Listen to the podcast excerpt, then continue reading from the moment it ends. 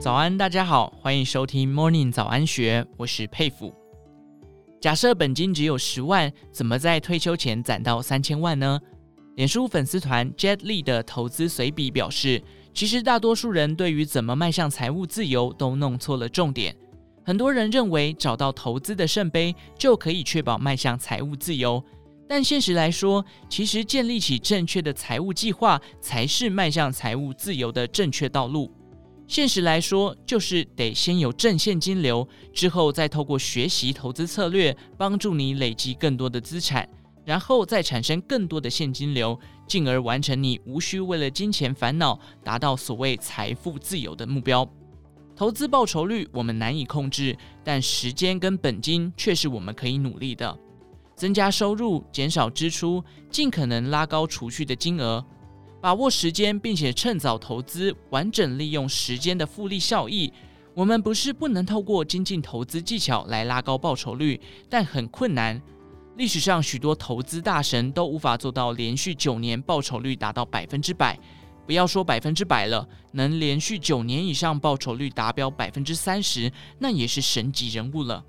所以，建立良好的财务观念，来帮助增加更多的现金流入，然后拉长投资时间。就算你不是什么投资大神，一样可以达到财富自由的目标。其实，大多数人都是在这两个极端之间摆荡，选择往哪边更靠近一些。可能偏好花钱，也可能偏好不花钱，但最终的结果都是对于金钱实在不知道该怎么办。但是同时又想要多赚点钱，好让自己可以过上更舒适的生活。最后，人们就会开始回避学会控制金钱的这个课题，转而投向不切实际、追求梦幻报酬的投资童话。但就像我们前面所说过的，报酬是不可控的，只有投资时间跟本金是我们可以控制，并且是可以预期的。而有关于增进生财能力书籍《一人创富》的作者余维畅也分享了他的看法。讲到财富自由，他的三原则：赚多、花少、理财。我认为这里面其实有个陷阱，就是三者不是同等重要。我的分配会是八十、十、十。学习赚钱是八成重要的。当你很会赚钱，再怎么花钱也不会变少。因为你赚钱的速度够快，快到可以 cover 一切的消费，所以我会把八成的时间、精力、脑力全部投入赚钱，而不是花在省钱之上。而理财固然很重要，但你再会理财，没财可理也是白搭。生财能力才是全面性的、最基本的，投资理财只是其中的一环。你就算付费来请专家帮忙都无妨。这样，你再怎么笨，还是可以理财的。赚钱无疑是一种技能，没有人天生就会赚钱。跟学习任何技能一样，我们借由观察、学习、练习、试错，最后才变得上手。在融入呼吸中，培养出商业头脑和手腕。重点是培养勇气，练习交涉，用自己的双手和话术来赚钱。而另一个生财的重点是，不仅卖现在。